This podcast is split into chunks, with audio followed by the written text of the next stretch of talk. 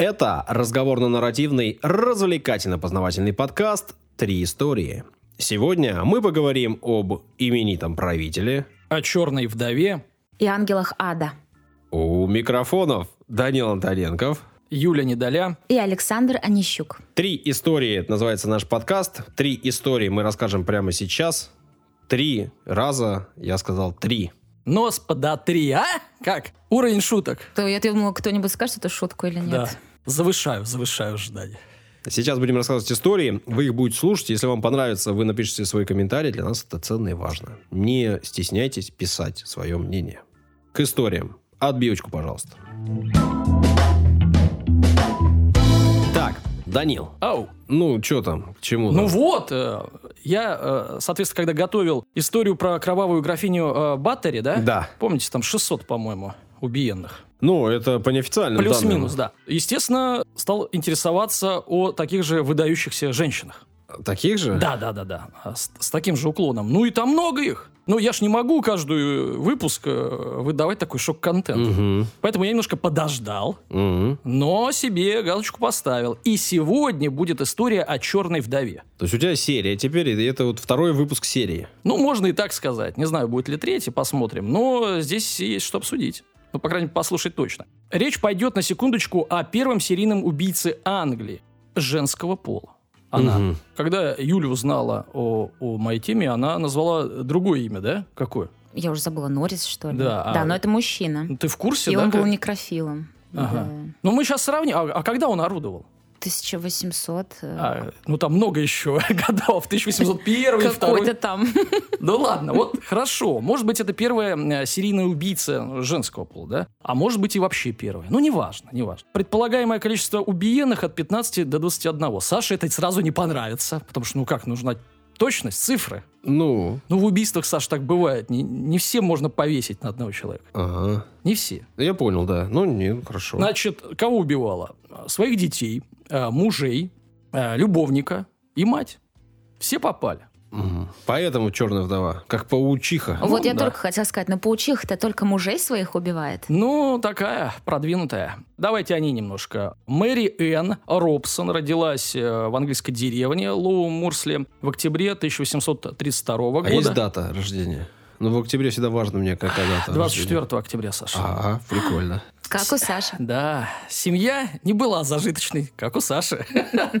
Но и не бедствовала. Пока все сходится. Отец имел постоянную работу. В шахте, Саш. Значит, детей всего было двое. И у брата у тебя, насколько я знаю, есть. Да, Ну, видишь, все сходится пока. просто про меня история. Значит, буквально. дальше немножко расхождение. Девочка исправно посещала школу. Ну, ты не девочка, но посещал. Ладно, ладно. Когда э, Мэри было 10 лет, отец погиб на работе. Ну, Это классическая история для всех э, людей с Маньяков? покалеченной судьбой. Мгм. Рано погибающий отец и мать. Сейчас добавим еще э, щепотки. Мать, оставшись с двумя детьми, э, вышла замуж. Соответственно, появился отчим. Отношения не заладились. В 16 лет Мэриэн покинула дом, устроилась э, работать на ферму.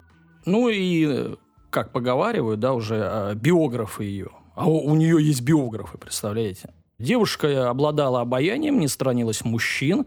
Вскоре после прибытия вот в новый городок, где она работала на ферме, это Южный э, Хэттон, поползли слухи, что начала встречаться со священником, зашла с козырей, как говорится. Но в итоге вышла замуж, э, как сказали бы, по залету за шахтера по имени Уильям Маубрей. М. Ну, видно, что не сторонилась мужчин она. Ну, а что в этом плохого? Ну, не знаю, сейчас, наверное, не очень, а в 1832 или когда там, это, наверное, Конечно, люди- люди-то другие были, у них биология иначе работала. Не, биология-то работала, но есть же общественный договор, как это будет. Ладно, идем дальше. Свадьба состоялась в июле 52-го.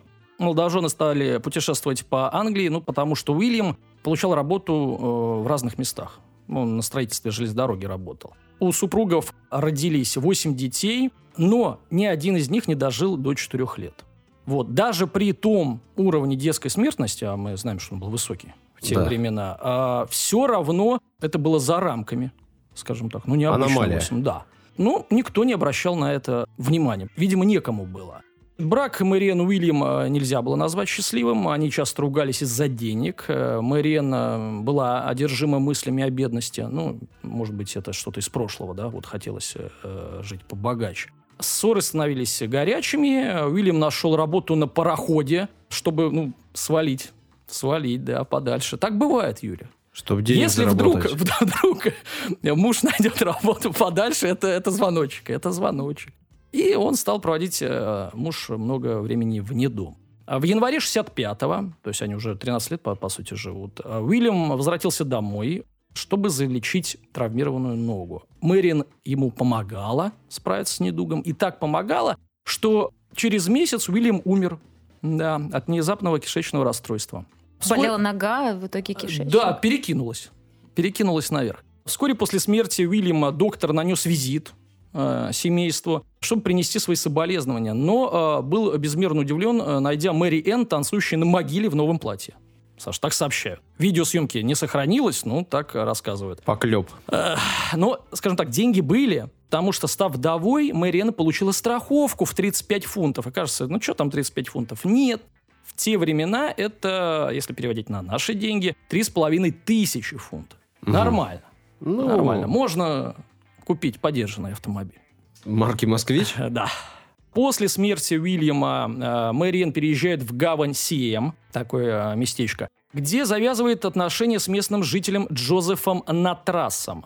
Он был помолвлен э, на другой женщине. Что она делает? Она беременеет. Проверенный, э, Юля, да, способ? Беременеть. Ну, и нет, я, я не у тебя же, Саш, могу спросить, только у Юли. Это проверенный способ? Это сексизм В называется. Ну, смысле? Сексизм это реальность. Нельзя мужчине забеременеть. Ну, давай так. Про способ ты можешь Возможно, спросить у это может удержать мужчин. Вот, В принципе, вот. возможно. Да, значит, не сработало в этом случае. Все-таки э, вот этот Натрас, он женился на э, той, на кой был помолвлен.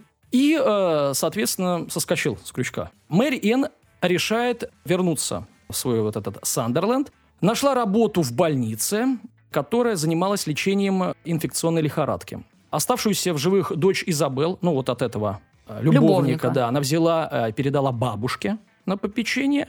В этой больнице Мэриан становится ответственной за хранение мыла и барабанная дробь мышьяка, кладезь.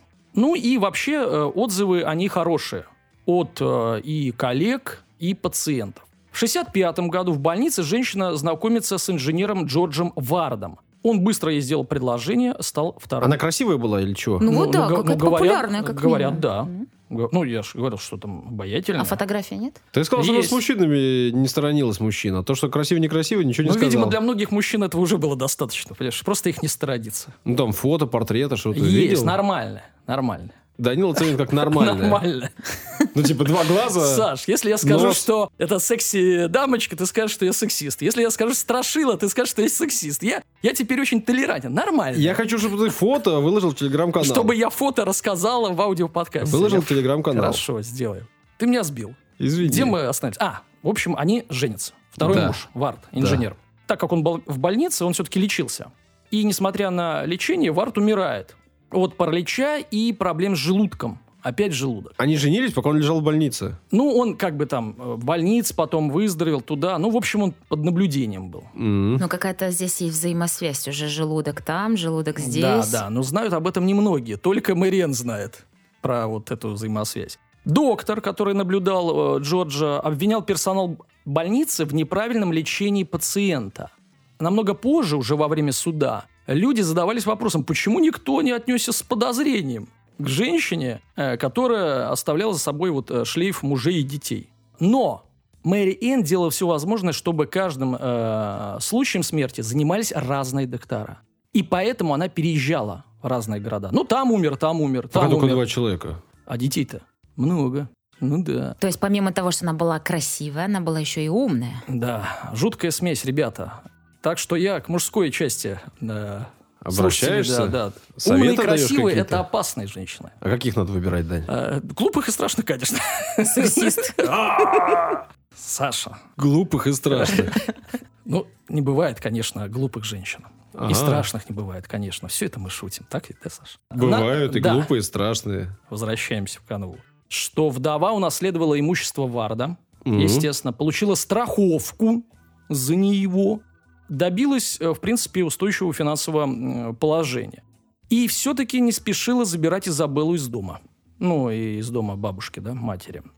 Третьим супругом стал судомонтажник Джеймс Робинсон, обеспеченный вдовец. А Мэриэн работала няней у него. Десятимесячный малыш Джон, это вот э, сын э, Робинсона, э, за которым следила Мэриэн, неожиданно умирает. Да, но горе сблизило будущих супругов. То есть такой ход. На время э, Мэриэн уехала, чтобы ухаживать за больной матерью. У нее мать заболела. Благодаря заботе Мэри Энн ее мать э, начала жаловаться на боли в животе. Умерла через 9 дней. После чего наша героиня берет девятилетнюю Изабеллу, ну, помните, от любовника. Да-да-да. Юля просто такие глаза делает. Не может поверить. Значит, девятилетнюю Изабеллу э, берет. И девочка, которая э, наслаждалась жизнью и прекрасным здоровьем бабушки, скоро заработала болезнь живота. Так же, как и двое детей Робинсона. За год совместной жизни, это с марта 66 по март 67 в доме умерли э, двое детей Робинсона и дочь Изабелла. И еще их общая трехмесячная дочь. Значит, в итоге брака Как она так, подожди, за год? Она успела и родиться, и до трех месяцев дожить? Ну, как раз год. Саш, посчитай, посчитай. У нас, э, по-моему, все-таки мужчина э, с женщиной, да, когда заводит ребенка, беременность 9 месяцев. Это у слонов 14, Саш, не путай. Итак, Ну, а приехала и сразу же в этот же день забеременела. ну, ну, вас- так бывает, когда люди встречаются. Ну, ладно. когда наступает ночь. В итоге, все-таки брак, несмотря на все, всю эту череду смертей, был заключен. Мгм. Вот. Жена все время требовала у супруга денег, делала крупные покупки. На вот это уже что-то похожее, да, на нашу жизнь. И а, Робинсону это вскоре надоело. Я осуждаю. Так мы все осуждаем крупные покупки. Да нет, я тебя осуждаю. Меня осуждают? Тебя осуждаю. Подлец какой, За а? заявления твои однобокие. Почему? Ну, Ну, не я, знаю. хорошо, для равновесия некоторые не совершают крупные покупки. Вот. И хотя к тому моменту а, родилась вот еще одна девочка, еще, кроме этой трехмесячной, все-таки муж а, выгнал жену из дома. А, Мэри тут же подкинула вот эту дочку малолетнюю людям, она зашла, я уже не- подробно с ней а, а, не буду описывать, ну просто зашла, там попросила условно там приютить на день, э, негде жить, и, и ушла, оставив, ну вот так вот. В итоге девочка через некоторое время вернулась к отцу, то есть нашли те люди, которым а, оставили девчонку, на- нашли отца. И благодаря этому в итоге а, они оба остались живы. И отец, и вот эта а, девочка. Итак, к 68 году вокруг Мэриэн умерли уже 15 человек. Мать, два мужа, 12 детей.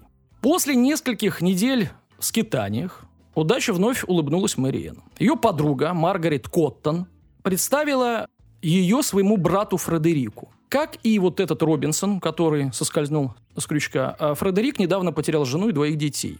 Оставшиеся дети, это сыновья Фредерик-младший и Чарльз, э, были всем, что осталось э, у него. Его сестра постаралась заменить детям мать, это вот эта подруга Маргарет. Но в конце марта, ну то есть э, э, через несколько, там, пару месяцев, она внезапно умирает от э, неопределенной болезни Желудка. да, живота, все верно. Ее смерть открывает для Мэри Энн возможность утешить Фредерика и заменить э, мать да, детям. Ну и дальше по э, проверенному сценарию она беременеет от Фредерика. И будучи все еще э, формально замужем за Робинсоном, тем, э, значит, выходит замуж за вот этого Коттона. Мэрин быстро установила свои порядки в доме, застраховала и Фредерика, и его детей. Это Ну, всё это логично в ее случае. Да, Понимаешь, так- вокруг люди ну, долго не живут. все ясно. Застраховать очень логичный ход. То есть э, она уже, да, так подр- как-то думает, что люди умрут. Ну, если такая статистика. вокруг. Хорошо. Ну и в течение э, двух лет, 70-72 э, в итоге вокруг нашей героини умерли подруга Маргарет Коттон, ну, о которой я рассказал уже выше, что она э, погибла. Сам муж Фредерик, десятилетний сын Фредерика и общий ребенок супругов Роберт, которому было больше года. В доме, который достался Мэриан по наследству, ну, то есть ей достался дом, страховка, понятно, поселился тот самый, видимо, она его вызвала, помните, любовничек, Натрас. Мгм. Ну, Элизабет, э, дочка. Дочка была. Изабелла, Изабелла, да. Давний любовник женщины, э, вот который соскочил, да, переезжает к ней. Настал его час. Он умирает в апреле 72-го. А к этому моменту наша героиня присмотрела очередного жениха, состоятельного Джона Куик Мэннинга, у которого работала сиделкой. Она беременеет от него. Все по старой схеме. Вот просто инструкцию пиши. Наверное, страхует, но тут не указано. Устройству нового брака мешал последний оставшийся в живых ребенок. На ее попечении это семилетний пасынок. Не ее сын, а пасынок. От э, Коттона. Чарльз Коттон. Семилетний ребенок. Отмечу, в середине 19 века э, приобрести в аптеке мышьяк не составляло труда, потому что он широко применялся для уничтожения грызунов. А женщинам его рекомендовали для косметических средств а, очищения кожи, а мужчинам прописывали таблетки для повышения потенции. Скорее всего, все жертвы Мэриэн э, были отравлены мышьяком, потому что он не имеет ни вкуса, ни запаха, и его можно было легко подмешать.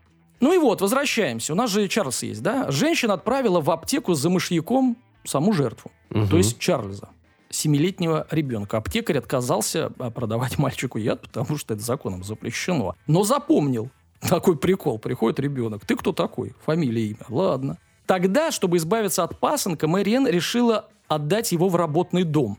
Ну и обратилась к местному э, помощнику коронера, ну это правоохранителя, Томасу Арилею.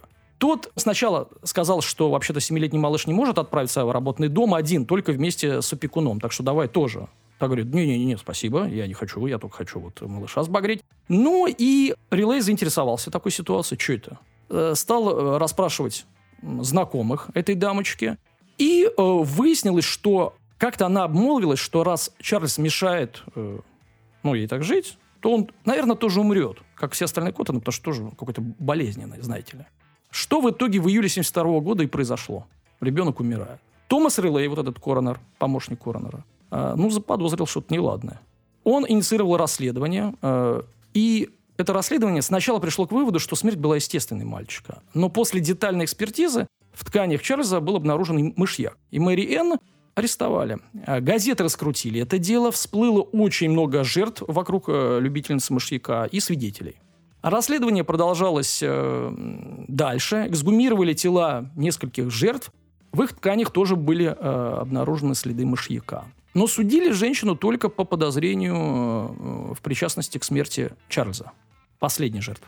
Обвинителем на процессе был э, Чарльз Рассел, будущий генпрокурор Англии. Он собрал многочисленные подтверждения того, что Мэриэн э, покупала мышьяк.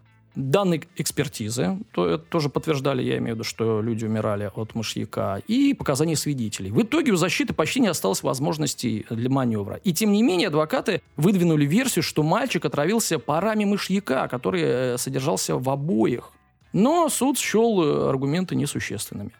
Мэри Энн не сдавалась. Зря, что ли, она черная вдова. А, и включила все свои э, чары. Вы обратите внимание, ну, цинизм. Хотя какой там, там и так цинизм зашкаливает. Но ладно. Она продолжила говорить о своей невиновности, писала многочисленные письма всем друзьям. Представляете, она а, написала своему мужу, который единственный выжил, Джеймс этот Робинсон, который ее выгнал и выжил. И она просила, чтобы он посетил ее в тюрьме, он игнорировал письма. Ну, то есть она убила его детей, да? Он игнорировал письма. В итоге она писала, писала, писала, он отправил своего Шурина, ну, чтобы она отстала. И она была расстроена, вот э, как рассказывает Шурин, э, что Робинсон не приехал, э, спросила, как его дети поживают, как здоровье, ну, и попросила ходатайствовать в ее поддержку. В итоге действительно ходатайства были написаны многими, ее друзья, даже до министров дошло, некоторые министры подписали ходатайство, и другие сторонники. Не помогло. 24 марта 1973 года Мэрен поднялась на эшафот. Теперь, Саша, невозможно доподлинно установить, по какой причине пожилой и опытный палач Уильям Калкрафт неправильно закрепил петлю. И вместо, чтобы умереть моментально, когда человек падает, да, он умирает не от удушья, а от э, перелома да, э, шеи. Значит, Мэриэн бо- э, боролась за жизнь, вися три минуты. Ну, потому что он специально так, видимо, сделал. Ну, может, не специально. Но, в общем, факт остается фактом. Висел три минуты. Ну, и поскольку она до конца придерживалась позиции невиновности, то есть не сознавалась, э, мы так и не узнаем, сколько реально было э, жертв у нее. Поэтому говорят от 15 до 21 э, жертвы. Ее слава, между тем, не померкла с годами. Она известна как первый английский серийный убийца, и слава живет в народе э, популярной детской считалочкой-страшилкой. Смотрите, Мэриэн Коттон, she's dead and she's rotten. Мэри Энн Коттон мертва и отвратительно, Саша. Угу. Вот. Ну и как мы это любим, в 1999 году в Голливуде даже сняли фильм про нее. Слушай, ну в Англии вообще очень любят всех этих серийных убийц. У них есть там маршруты по следам убийц, э, бары какие-то, памятники там, где убили кого-то. То есть англичане очень такие... Такая нация. Нация такая, да.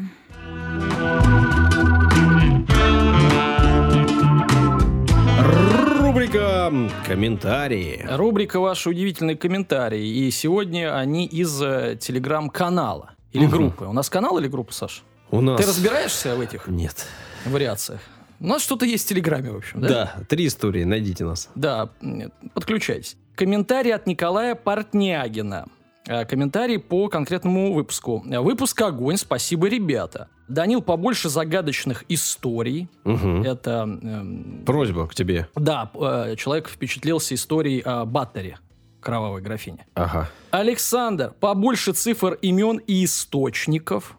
Ну, я Маловато. стараюсь. Маловато. Саша, Я стараюсь. поднажми. Елена, больше улыбайтесь и смейтесь. Смех стало меньше. Да. Мгм. Второй комментарий. Нас поздравляют с Днем подкастеров. Никита это делает. С Днем подкастеров вас. И все. И вас. Да. А, а- Юля, и вас. И вас. Это было 30-го, кстати, если что. Сентября, да, да. В вашем телеграм-канале уже э, 100 подписчиков. Е-е-е! Е, У вас, у вас двойной праздник. Вот так вот. Спасибо. Всё на Спасибо. Присоединяйтесь. Давайте там 150, 200, что-нибудь такое. В следующий раз мы скажем вау, только э, когда будет 200. да. Даня, на сотку есть какая-нибудь шуточка у тебя? Только на 300. Ладно.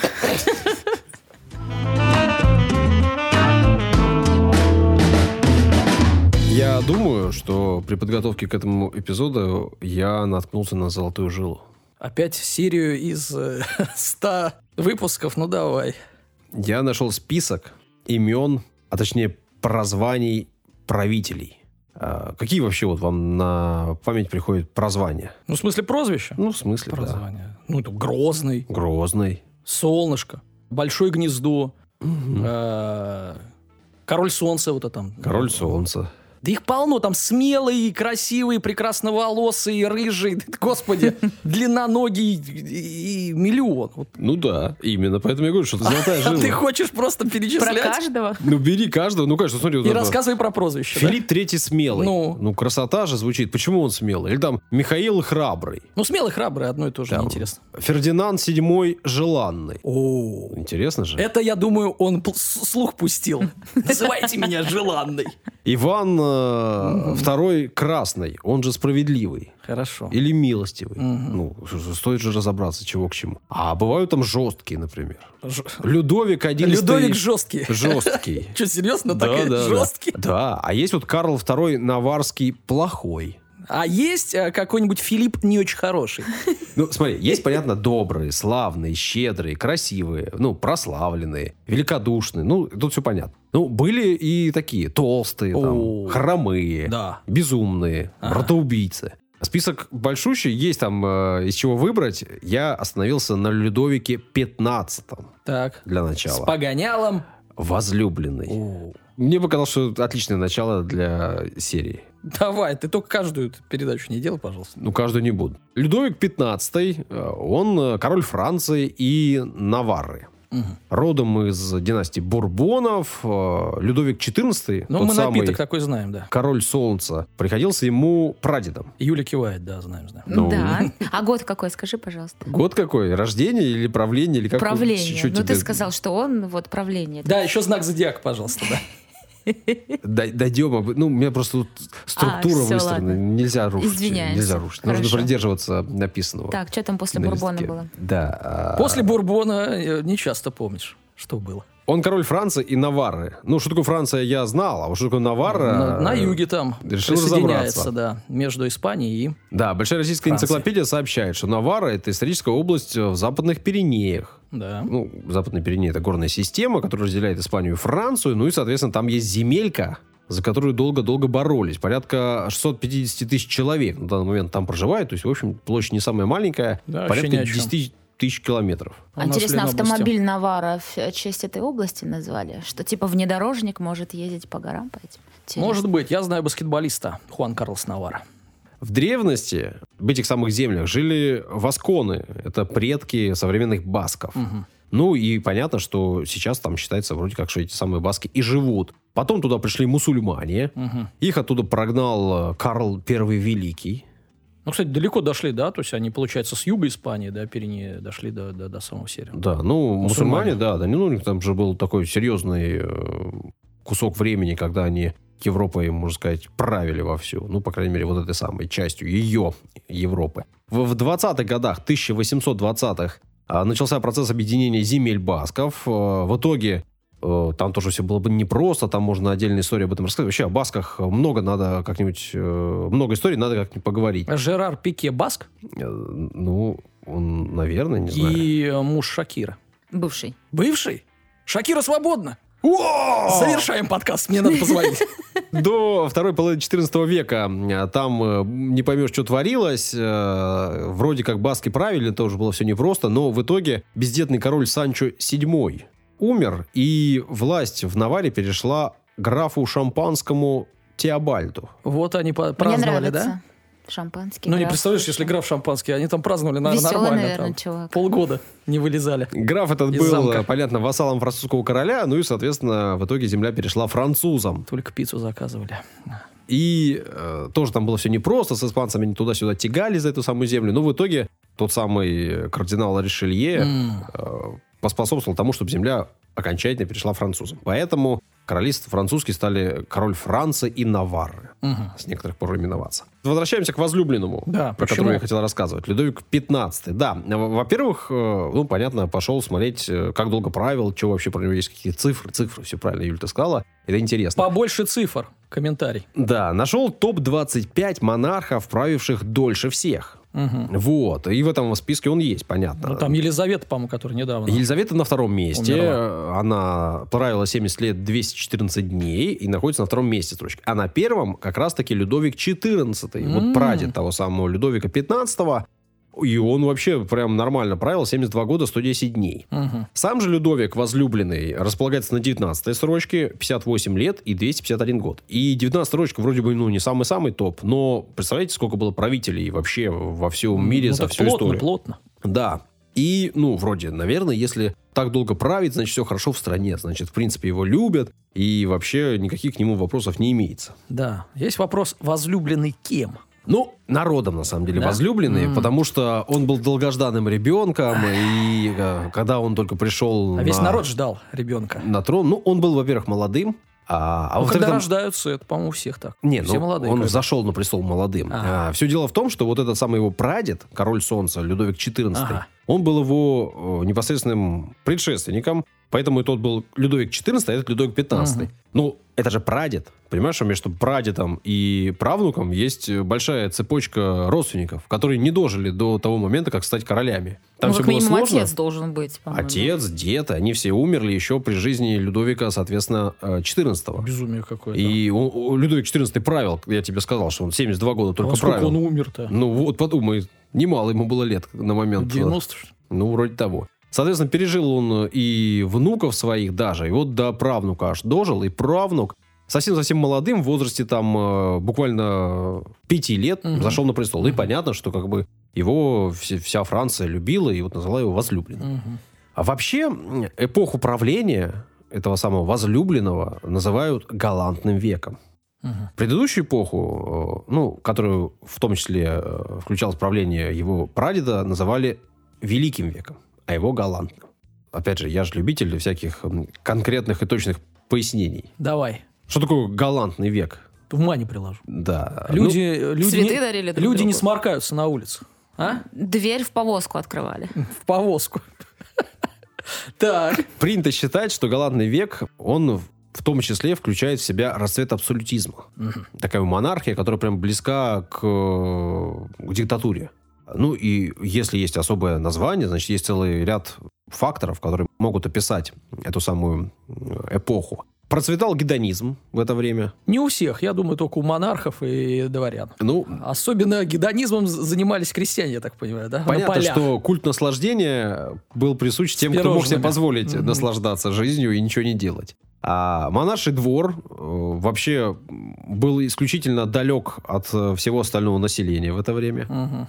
Там э, процветал фаворитизм. И, конечно же, главным любителем фавориток был король. Мгм. Ну, как иначе? Стоит отметить также, что в это время вся Европа заболела голоманией и вообще вс- Чем-чем? Что это такое, да? любовью к Франции. Голомания. А, а, Да, от слова да. «галлы». Да, да, да, да, да. Я не Ну, понял. все же начали А говорить на галантность от слова французском. «галлы». Все начали говорить на французском. Все французское было у всех в фаворе. И вообще Франция была идеалом для многих. Э, Ну, по крайней мере, опять же, монарших и богатых э, дворов и людей того времени. А галантность, ну, есть конкретный перевод этого слова Давай. э, на русский язык. В словаре иностранных слов русского языка это переводится как учтивость и вежливость, но никому попало, а относительно дам. М. То есть галантность это именно отношение к женщине. То есть, если мужчине дверь открыл, а он там, например, пакеты несет или хромой, то ты не галантный человек. Нет. Только к хромой женщине надо открывать. Так, не да? надо к хромой, к любой женщине. Да что ж ты будешь делать-то, а? Просто, если это женщина, то ты должен быть к ней галантен. Я фейл. По Хорошо, определению. буду открывать всем, не только хромым. Я раньше только хромым Да открывал. мы уже поняли твои предпочтения, конечно. Страшные, некрасивые хромы. Подожди, они бывают хромые очень И симпатичные. глупые еще. Как Да, ты- да, да, да. Вот это сексизм. В смысле, это Хромые ты бывают сказал? очень симпатичные. Не надо, мы уже все поняли, Да, кто да, ты. не надо тут И переводить. умные. Вообще, Девчонки, конечно, держитесь, я вас тут защищу. Да. Вообще, конечно, если бы сейчас, да, вот определение галантный э, вводить в нашу повседневную жизнь, все бы сказали, что действительно сексизм. Ну, что значит? Вот относиться только к женщинам определенным образом. Ну, это как-то так э, не очень про- принято сейчас выделять. Очень Поэтому даже. никто Да что ничего ты- не делает, Что ты придумываешь? У нас, у нас сексизм это только относительно женщин. Относительно мужчин сексизм никогда не заметен. Ну, то есть и- и на него не делают акцента. Не существует мужского, антимужского сексизма. А антиженский, конечно, есть. Хорошо. Я его представитель, как вы А- догадались, а- да? Отдельно запишем об этом историю Как, как-нибудь. как это называется? Амбассадор. Мгм, мгм. Значит, во время правления Людовика э, процветала культура. Вообще вот эпоху рококо, ее расцвет именно с э, этим двором Рококо. связывают, да. При этом в стране был упадок экономический и большая напряженность появилась э, в массах, потому что эти самые массы были далеки от двора, от- или двор был, точнее сказать, далек от Они не были э, всего остального. Ну, а самое главное, проблема. в это время правили фаворитки. Людовик XV вступил на престол, как я и сказал, в 5 лет Мгм. после смерти своего прадеда. Понятно, что он не мог в это время править, понятно, что был регент, а на самом деле их было даже два. Они между собой сначала как-то поделили э, сферы влияния, а потом начали бодаться. В 1722 году, когда мальчику было всего 12 лет, его признали совершеннолетним. Но для Мгм. чего это обычно делается? Это делается для чего? Для того, чтобы быстренько женить его, Мгм. а значит, э, забрать власть в руки уже монарха непосредственно. Ну, вроде как совершеннолетний женился, все, значит, может управлять и страной тоже, если может э, жениться. В 25 году, когда ему было 15, его женили на 22-летней Марии Лещинской. Ну, Оу, наши люди. ей 22, ему 15. Ее Ну, выбрали чё, тоже не случайно, потому что она Опытная. была... Ну, во-первых, Сейчас ну, 15-летние парни прямо вот прильнули к наушникам. Кто Да. нас слушает. Это же мечта любого подростка. ты об этом мечтал в 15? 15. Саш, оставим мои 15-летние мечты. Хорошо. В покое. А ты, Юля, в 22 о чем мечтала? Подлец какой. Ну, явно не 15-летним. Вот. Да. Видишь, как мечты расходятся. А у них сошлись. Ну, не сказал бы. Понятно, что первые годы их брака были вполне э, себе даже ничего. Ну, королю действительно было интересно, судя по всему. Конечно. А потом как-то они разошлись. э, При этом у них было много детей. А Она в итоге родила ему по официальным э, данным Саша перепроверяет официальные данные. 13 детей. Ого! Ну, нормально. Да. Вот это дама. Э, Правда, до взрослого возраста дожили лишь семеро. Ну Ну, да, опять так- же, так понятно, что бывает. да, смертность была. Я о выборе не сказал этой самой э, Марии. Выбирали ее не случайным образом. Ведь важно для короля выбрать э, принцессу. Мгм. Но, когда ты выбираешь принцессу, значит, ты с кем-то там породняешься. И дальше какие-то у тебя притязания могут быть на тот э, престол. Или в них может быть притязание через поколение на ваш. Короче, выбирали э, долго и выбрали как бы из монаршей семьи, но при этом бывшего короля, отстраненного от дел уже. Так. Поэтому с Марией был такой выбор. Как я сказал, брак их был сначала счастливым, и первые годы они хорошо общались, они были близки. Но через какое-то время Людовик разочаровался. Гормональный угар прошел. Ну, Слишком большая разница в возрасте. Да. Сразу видно, вы такие разбирающиеся в вопросах, в ребята. королевских вопросах. Мы дойки. Да, брак э, дал трещину. Корабль любви пошел ко дну, как сказала бы женщина из ЗАГСа. Ну, наверное, возможно, не знаю. И э, понятно, что начали королю фавориток предлагать. Конечно. Разные приближенные люди. А сколько ему лет-то было, когда они развелись? Они не разводились. За- Ну, в смысле, А. нельзя королям Юлик, ну, разводиться. Так принято Ну, было. Не да. обязательно, чтобы были фаворитки разводиться. А, ну ну что ты? ладно. Я, кстати, рассказывал как-то о фаворитках уже. И во Франции еще до Людовика XV а, был введен официальный титул. Официальная фаворитка. Это женщина, которая э, общалась близко с королем, и она была при дворе третьей персоной. Э, Король, Юля скажет, что он королева абьюзер, не газлайтер. и Это ваш фаворитка. Как-то... 15. Да, насколько близко он Подонок. общался с ней. Максимально близко. Сантиметра не было, я думаю. А втроем они не общались? Это история мал- умалчивает. Юлок дает. Обычно что случается, когда король женится? Он берет власть все в свои руки, и вот это все. Но я- для этого я вам и рассказывал. Но тут так получилось, что да, он женился, ему Мгм. 15. Но при этом, и случилось это в 25 году, при этом, в общем, он был так увлечен своей королевой, что было ему не до того. И примерно год он вообще об этом не заикался даже, о какой-то там власти. Ну, конечно. Однако в 26 году заявил, что все, теперь буду править я, хватит вот это все. Заявил, Все, я устал. И ничего Давайте не по- делами займемся. и ничего не поменялось. Э, Один из э, тех, кто был его регентом, епископ до Флери, так и продолжил, в общем, по сути, управлять его делами. А он продолжил развлекаться и, в общем, жить э, жизнью такой вольготной. Мгм. До 43 года, то есть 17 лет целых с этого момента, он и правил до Флери, до своей самой смерти. И только после того, как он умер, Людовик такой, о, а вот теперь вот точно, вот Ну, теперь долго, прям да, получается. вообще». Это и этому уже э, Людовику лет сколько там, 32, получается, 33 примерно. А он все не правит. Ну, не очень Боялся, видимо, этого это. епископа. Ну, не ладно. знаю. В общем, после смерти епископа направление Людовик заявил свои права, говорит, все, вот теперь точно, сейчас буду и политикой заниматься, сейчас все началось. Не экономикой было, да. и всем остальным. Ну и, в общем, как бы всецело занялся делами. Правда, попалась ему сразу же та, кто стала самой популярной, известной фавориткой вообще за все время. Маркиза де Помпаду. А, Помпадур. Да. Мало ли их этих. Конечно же, никакой маркизы на момент знакомства она не было. Ну, так оно и обычно бывает. И вообще, кто становился фавориткой? Ты, Юля, спрашиваешь, как это бывает? Во-первых, эта женщина должна быть замужем, чтобы не было всяких лишних вопросов. Конечно. Если она замужем не была, то ее надо женить. Объясняю, чтобы она не, не приставала к королю, что женись на мне, понимаешь? Все уже. У нее есть Все, муж, муж, есть, все хорошо. там есть жена. А тут они просто время проводят вместе хорошо, интересно. Ну что, средневековая романтика немножко уже, да, не та, Юль, не та, не понравилась. Звали э, Помпадур Пуассон Жанна Антуанетта. Жанна. Да. 45 года она стала маркизой, а потом уже и графиней в 52 году. А изначально она была фрейлиной и хозяйкой литературного салона, потом она еще была. И... Хозяйка трактира, давай Да, да. Ну и самая официальная фаворитка, конечно же, тоже была в некоторое время. А как познакомились? Ну-ка, Ну, в во-первых, библиотеке, отмечу, в салоне что там. в 41 году. Жанна Антуанетта венчалась, и звали ее на момент после венчания мадам де Этиоль. Мгм. Был у нее муж, соответственно. Э, Подходит. И, да. И она была такой красивой, понятно. Такой красивый. Образованной, конечно же. Потому И- что нельзя быть на свете красивой. Да. Ну, и был у нее дядюшка, Так. который как раз-таки ее и подсовывал королю Ага. в итоге. Понятно, что это делается не случайно, да? Ты хочешь э, влиять, э, хочешь оказывать влияние на короля, и проще всего это сделать через женщину, которая будет оказывать влияние на этого самого короля. Мгм. По сути дела, она управляла государством. Потому что именно она говорила, кого назначать, куда А, назначать. возможно, управлял дядюшка. К ней приходили э, те, кто хотели получать должности, Мгм. и, в общем, она королю нашептывала. Вот его точно бери, вот он дело делает. У него гороскоп хороший. Я читала. Ее желания, по сути, были волей короля. Мгм. И так продолжалось до самой ее смерти. Умерла она в 64 году, и в итоге практически сразу ей на смену пришла графиня Дюбари. Мгм. Король не может быть один. Да. Ему скучно и грустно. С ней пришли новые люди, поменялись и министры, поменялась э, экономическая структура правления Мгм. Францией. Ну и, в общем, все менялось, как только менялись новые фаворитки. В 1974 году, 1774, возлюбленный умер от оспы.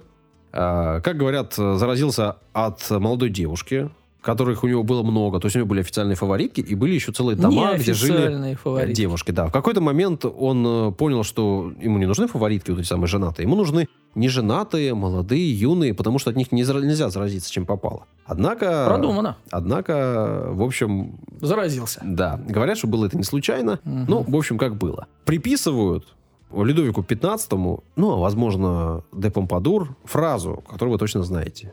После нас хоть потоп. Мгм. И действительно, после него хоть потоп, э, Франция э, вошла в упадок. А Ну, потом и, общем, и до революции недалеко там. Да, да, все так. Вот такой вот возлюбленный. Но все-таки, наверное, возлюбленный не потому, что его любил народ. Вот это а уж все-таки точно. потому, что Конкретные женщины очень его любили, да? А он их. Продолжаем. Да. Юля, Я ты. буду говорить про байкерский клуб. Ничего себе. Казалось бы, должно было быть наоборот. Ты должна про Помпадур, а Саша про байкерский клуб. Но нет, сегодня в костюме байкера ты. Но Да. не тут-то было, Юля знаете пришла ли. в коже. Я не фаворитка, я байкерша. Да. Еще О. один факт обо мне. У меня есть А-категория. Я- Ничего себе. Да, гоняла там на всякие мотосезоны, закрытия, открытия, фестивали и прочие Подожди, прелести. если есть открытие и закрытие, а в серединке ты была? Или Да. гоняла только на открытие и В серединке там просто пьянки, как А. правило. Нет, да- давай, давай разберемся с этим вопросом серьезно. У тебя есть категория А, это хорошо, это значит, ты можешь управлять мотоциклом. А ты обычно, когда гоняла на эти самые открытия и закрытия, ты гоняла спереди или ты гоняла на заднем А кресле? как попадется. Или в коляске. В коляске? В коляске тоже гоняла, кстати. Коляски это шикарно. Я вот э, в- с детства ездил в Вологодскую область к бабушке на сенокос, и у дедушки был э, мотоцикл с коляской. Урал Ну, или Днепр? э, нет, вообще-то Иш. Ишь, ну это Пум-пам. фу, такое себе. А чего это? А Ты ты, хоть чего? на одном из трех ездил? Вот именно! Нет, ну Урал и Днепр это тяжелые мотоциклы, а Иш это легкий мотоцикл. Знаешь, как мы летали по полям с дедом? Так он же с легкий. граблями? Так вот и летали. Ладно, Юля, прошу. Спасибо. Саше не понять нашей байкерской с тобой души. Вот так вот. А вот так надо сейчас сидеть. Про ангелов ада буду вам рассказывать. Я это думал- клуб. Это клуб. Вообще, я думал, какие-то э, там религии, мифы. Это клуб, ну ладно. Самый известный, наверное. Ну, я думаю, что да, наверное, все-таки он самый известный в мире, один из самых старинных. Вот, и какой вообще э, существует стереотипный образ байкера в массовой культуре? Это такой крутой, э, вонючий, бородатый Мгм. мужик В в, бандане. косухе, в бандане обязательно, который против системы, спит подряд со всеми женщинами. О, вот, и гоняет такие на мифы ходят? Ну, вообще, да, что байкеры якобы они вот безразборные. Мгм. Но это на самом деле все фигня. Но это как раз-таки все пошло вот из ангелов ада. Это тот Мгм. образ на Харлей Дэвидсон, Мгм. который они как бы в массы и продвинули. Цитата из Википедии.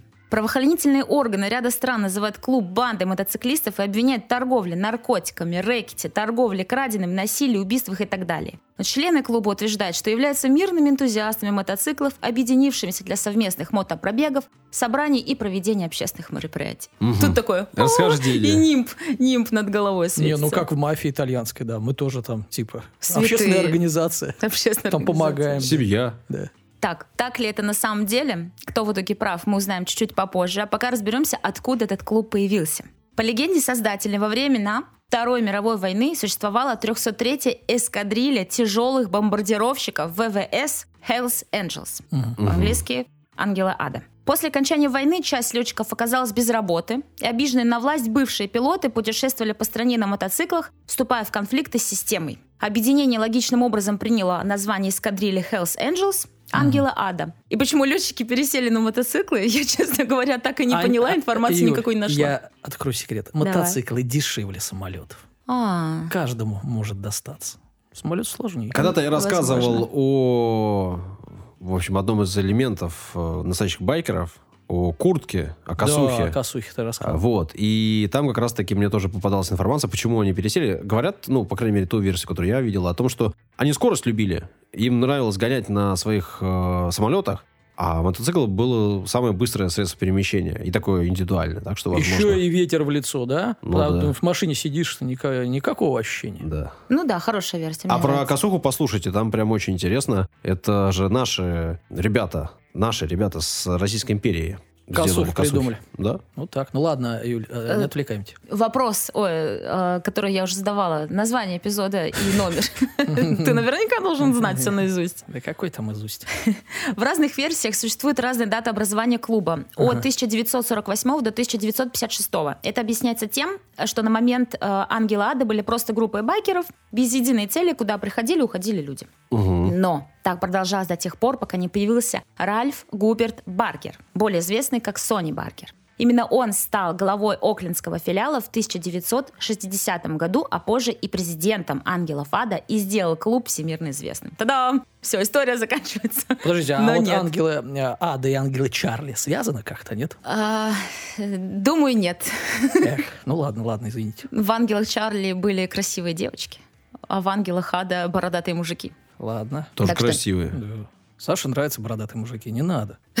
Хорошо. Барги решил, что ангелам нужна жесткая иерархия. Первым делом он запатентовал символику клуба. Это череп в шлеме, и сзади изображены такие большие золотые крылья, и написано Hells Angels э, красно-белым шрифтом. Это была их символика, точнее есть.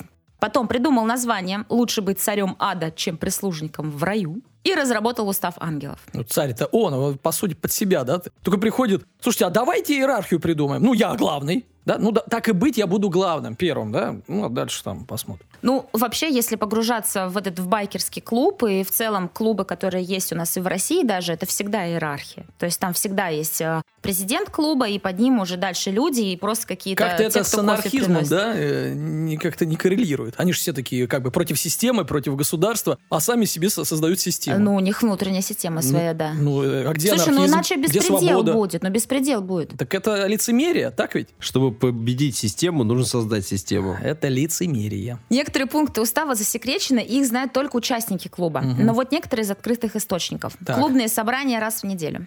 Обязательно. Пропускать Обязательно. нельзя. Да, да. Э, За неявку. Я на собрание. Так, а если ты не пришел, что тебе будет? Ну, сейчас ты расскажешь. Штраф. Будет штраф денежный, естественно. Ничего себе. Нужно платить вступительные взносы. Обязательно. Члены клуба не должны драться друг с другом. С другими можно, с друг с другом нельзя. Мотоцикл обязательно Харлей Дэвидсон. Это классика. Запрещается вступать в связи с женами других членов клуба. А, то есть инструкция пишется же не просто так, она как бы по опыту, да? Значит, было не раз. А, а вот откуда и пункт про драки. Ну, что Ну между да, друг другом это нельзя. связано. Связано два пункта, я Этот понял. пункт, я знаю, точно есть и в русских клубах тоже. То есть вообще, типа, жена твоего од- одноклубника, так сказать. Не твоя жена. Она прям все святое. Она не твоя жена, да. В общем, правил у- в уставе очень много. Их можно найти в интернете. Все их я перечислять не буду. И их действительно очень много. Создать филиал ангелов не так-то просто. Для начала нужно собрать минимум 6 байкеров, разделяющих идеологию, поддерживающих цели и задачи клуба, согласных с уставом. То есть минимум 6. 5 это не клуб. 6 уже, в принципе, целый филиал. Шесть это банда. Ну, ребят, ну я знаю, откуда они взяли этот пункт э, из игры «Что, где, когда» там, да. Команда 6 человек. А что человек. первое появилось, курица или яйцо? в Я думаю, что когда первый. А, Новый филиал некоторое количество времени имеет статус проспект клуба. В случае, если в период испытательного срока, длящегося от года до трех, филиал хорошо себя зарекомендовал, клуб официально входит в структуру Hells Angels MC World и имеет право на ношение цветов ангелов. Кстати, MC, знаете, что такое на жилетках? Вот у них же разные, у них же Мастер есть... эм, микрофона, да, или что там, церемоний. Мастер церемонимейстер. Да. Не, у них же как раз таки клубы делятся на три типа, да? Так. MC, ну, я не знаток. У них Эй, MC. эй. MC это мотоцикл клуб. Да, Всё. а есть еще MMC, Есть. и есть что-то еще. ММА есть, и UFC, Саш, да. Слишком много букв, МММ. я запуталась. Аббревиатуры. ОАО. ГКЧП, Саш. Юль, продолжай, пожалуйста. Вообще по таким принципам работают все байкерские клубы в любой стране. И чтобы стать членом клуба, нужно пройти испытание, заслужить верность, и тогда тебя примут. Ага. Я что-то вспомнила сразу эти, как нужно было в панке посвящаться, там, напиться, на мусорке там уснуть. Это было такое, я помню, в молодости. Вы что, в панке не Ск- посвящались? Сколько раз, сколько раз ты посвящалась в панк? Первый раз посвятилась, потому что надо, а потом понравилось. Э, Приходишь, а можно мне в панк? Так ты что, на прошлой неделе посвящалась? А, а можно еще, пожалуйста? Больно я хорошо. рассветилась обратно. При Сони Баргере, это как раз-таки президенте, да, помним все про него, Ангел Ады стали сниматься в кино. М. Байкеры охотно выступали в качестве консультантов и массовки в Голливуде. Знаменитые артисты и спортивные звезды почитали за честь встретиться с ними. И во время турне по США группа The Rolling Stones наняла ангелов ада в качестве телохранителя. Мгм. Именно Баргер превратил обычный мотоклуб в зарегистрированную торговую марку. Торгуя байкерской атрибутикой и мотоциклами, клуб в год зарабатывал больше миллиона долларов. Ну, это Неплохо. неплохо, для, Для развития. Однако очень скоро Hells Angels поняли, что могут делать гораздо больше денег на продаже наркотиков. Естественно. Как-то долго они понимали, да? Ну, да. Пытались. И в итоге Ангела Ада относятся к группе байкеров так называемого 1%. То есть это группы мотоциклистов, которые находятся вне закона. Такое название получили после выступления главы Американской ассоциации мотоциклистов, который заявил, что 99% байкеров законопослушные, а именно Ангел Ада это тот 1%, который них фига не послушный. Так, в 2001 году Американское бюро по контролю за алкоголем, табаком и огнестрельным оружием в рамках операции «Черное печенье», не знаю почему, черное какое-то, расизмом пахнет А- а- каким-то. а- Орио, это, это, Орион, Орион. Чокопай. Ну, ну, Орео. Орео, да. Орео, да. Тогда не было еще Орео. печенье, да? Ну, Вкусное. Да был наверняка. Там наверняка лет сто ему этому печенью уже. Так. Возможно, кстати. Так, черное печенье. В итоге они смогли внедрить в ряды ангелов ада своего агента. И собранные им за два года доказательства позволили задержать несколько десятков человек, из которых 16 было осуждено на длительные сроки за рэкет и убийство. А как он сам-то не втянулся, да? Там часто же истории засылают Сам э, на внедрение агента, и он, Это частая история в фильмах, мне кажется. и он становится таким не- же. Вообще там есть очень длинная история, я про нее не буду рассказывать. В принципе, это тоже Можно заслужит отдельно. какой-то отдельной истории, да, но он с ними тусовался два года, э, прежде чем, потому что я уже говорила, что вступить э, в клуб не так-то просто, это должен пройти, там обряды очень разные. Там есть обряд, что нужно пить с ними 24 часа Да. подряд. Потом тебе специально клубами. выводят жену одного из... И ты не должен ее, Да, ее трогать. голую, знаешь, такое Да. красивое все. Это нет, даже Очень слюнка не сложные, должна упасть. да, это очень обряды. сложно, правда.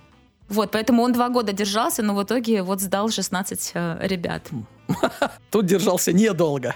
Быстро сдал. Так. Рядовые члены ангелов ада за решетку отправляются регулярно. Но Мгм. запретить сам клуб у властей не получается. Суды отказываются признавать ангелов в целом преступной организацией. То есть у него там есть э, какие-то свои ходы, лазеечки, видимо, связи, в конце Мгм. концов.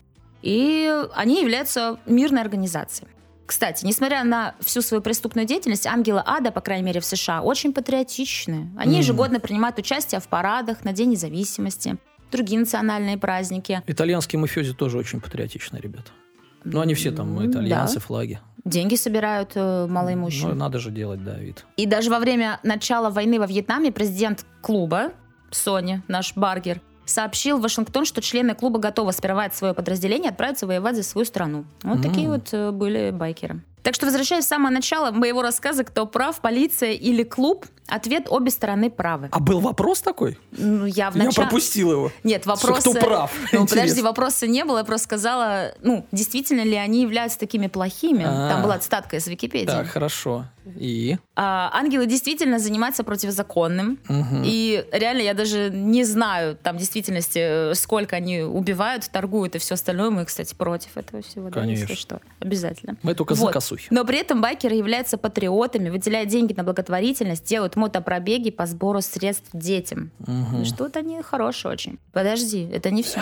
Сони Баргер Выдохнул так. Выдохни. Сони Баргер был не просто опытным организатором, криминальным боссом. Он был медийным персонажем, который смог этот клуб сделать всемирно известным. И 29 июня этого года он скончался в возрасте 83 лет. Мгм. Сейчас будет стата. Если Так. вы читаете это сообщение, вы узнаете, что меня нет. Я попросил бы поглядывать эту заметку сразу после моей смерти. Знаете, что я ушел спокойно после непродолжительной борьбы с раком. Говорится в сообщении, опубликованном в соцсетях. Организация продолжает существовать и по сей день. И по данным официального сайта, в нее входит 467 филиалов в 59 странах. Ангел Ада остаются одним из самых известных в мире мотоклубов. У Да. нас нету, да, филиала? Есть. В России есть, да? Да. Мгм. Я залез посмотреть, действительно, потому что я сказал MMC, а на самом деле MCC. Хорошо.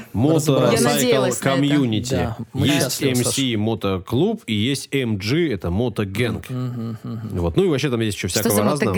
Банда, банда, банда. Есть еще всякие LEMC, CMC, MMC, MRC, OC, FMC, Ой, сами WMC. остановились. Короче говорю, все буквы они себе притарабанили и говорят, вот вообще мото клаб. Ну, давайте вот, э, да, один комментарий я бы э, дал после этой истории. Вот вопросы, хорошие они или плохие, Юля задается. Ну, Юля, как мы поняли, любит плохих, да, там, мальчик и все такое. У меня вопроса нету. Если, Даня. если ты... по- Послушай. Я понимаю, что ты мальчик хороший, Да поэтому подожди. тебя Да нет. это режет по сердцу каждый раз. Нет, я просто не могу понять. Вот люди продают нарко- наркоту, ну, еще там что-то. Но, знаете, помогают благотворительностью. А давайте договоримся, вы не будете помогать благотворительностью, но наркоту тоже продавать не будете. Вот можно так? Ну, так неинтересно. Так неинтересно. Вот и все. Зачем тогда клуб, если наркоту не продавать? Ой, ну все мы не без грешка. Ну, в делов-то, общем. конечно, наркоту. начинаешь-то? Ну, не только в наркоте дело, но не такие уж они и плохие. Ну да, там убили кого-то. Ну ладно тебе. Не начинай. Кто-то мусор мимо мусорки выкинул, а кто-то наркоту продал. Не, все мы. э, Это как его, да, Да, зато красивые такие. Да, в косухах. все хорошо, уговорили. Да, на этих Харлеях, Романтика, да. там. Три истории рассказали мы вам. Вы их послушали, если добрались до этого момента, значит это так. Спасибо вам большое. Нас можно поддержать материально, если вам понравился наш выпуск. Можно Как это можно сделать, Саш? Я как раз об этом хотел Давай. рассказать, а ты меня сбил. Пожалуйста. Возвращаюсь. Да, значит, сделать это можно двумя способами. Во-первых, можно подписаться на нас и поддерживать нас раз в месяц. В вашей карточке будет списываться небольшая сумма, например, 100 рублей. Где? На Бусти это можно сделать. Ссылка есть в описании. А также нас попросили, и мы сделали, можно поддержать нас теперь разово. Есть QR-код на картинке в социальных сетях, и есть ссылочка тоже в описании. Заходите по этой ссылочке или по QR-коду, просто вводите сумму, просто вводите свою карточку. Это надежный, надежный способ оплаты через банк Тиньков. Cloud Например, Tips. 40 рублей. Это Сочинь, Саш. Сегодня это Сочинь. Вот. Выберите не Сочи, а нас. Да. Останьтесь голодными. Поддержите творцов. Худыми останьтесь. Стройными и красивыми. Вот. Вот. Спасибо, если это сделаете. Ну и вообще спасибо, что послушали. Тоже вам всяко. Пишите комментарии, оставайтесь с нами. Пока-пока. До свидания. Всем пока.